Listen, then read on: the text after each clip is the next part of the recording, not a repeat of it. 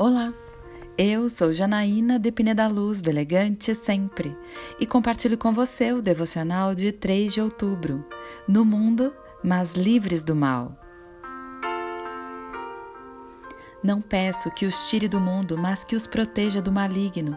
Eles não são deste mundo, como também eu não sou. Consagra-os na verdade que é a tua palavra.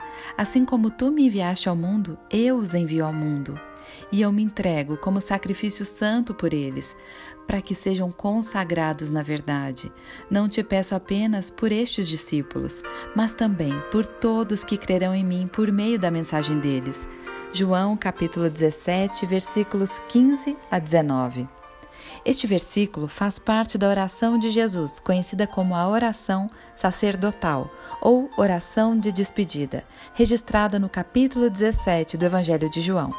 Nessa oração, Jesus está se dirigindo a Deus Pai em nome de seus discípulos antes da crucificação.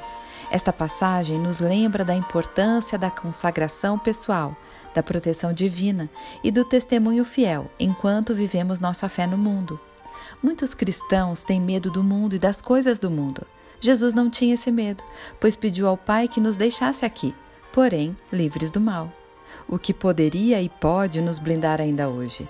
Apenas a verdade da palavra de Deus. Como uma bússola, a Bíblia nos permite estar no meio de um mundo caído sem estarmos perdidos.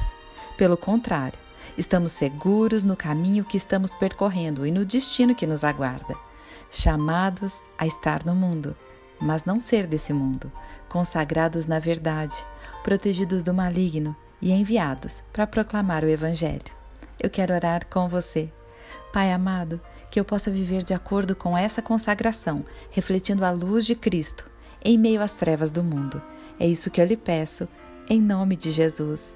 E eu convido você, siga comigo no site elegantesempre.com.br e em todas as redes sociais.